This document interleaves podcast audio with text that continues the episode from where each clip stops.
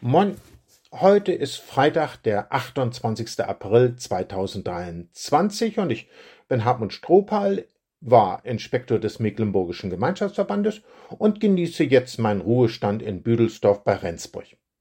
Geht es Ihnen auch so? Ich möchte einmal wieder die Nachrichten sehen, ohne durch Bilder vom Krieg in der Ukraine und von Kampfhandlungen im Sudan beunruhigt zu sein. Ich möchte die Zeitung lesen, ohne darüber zu erschrecken, was Menschen anderen Menschen antun. Aber wie soll sich das ändern? Karl Marx hat die Lösung von der Veränderung der gesellschaftlichen Verhältnisse erwartet.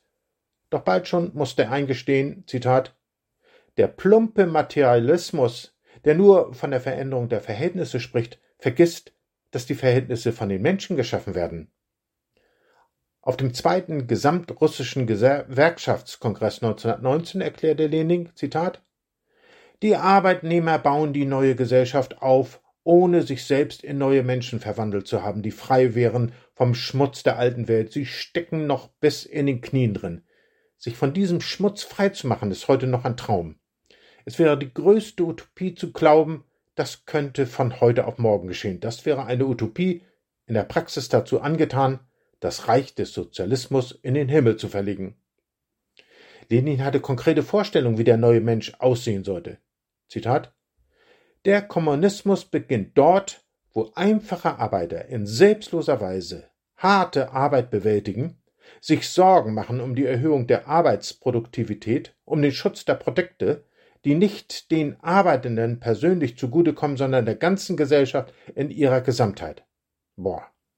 Wenn der Kommunismus eine so geniale Idee ist, warum ist er kläglich gescheitert?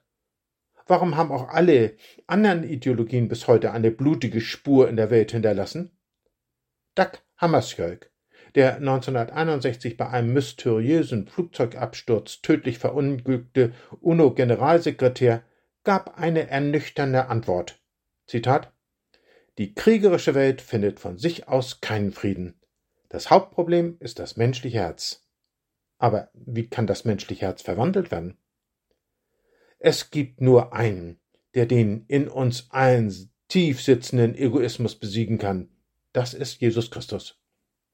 Als er über die Erde ging, konnte jeder verstehen, so sieht also der neue Mensch aus, wie ihn Gott sich vorstellt und die Menschen ersehnt.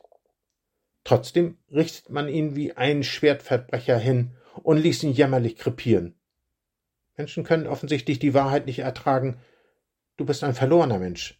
Von Adam hast du den unausrottbaren Egoismus geerbt, der ich meiner mir mich sagt und Gott aus seinem Leben heraushalten will.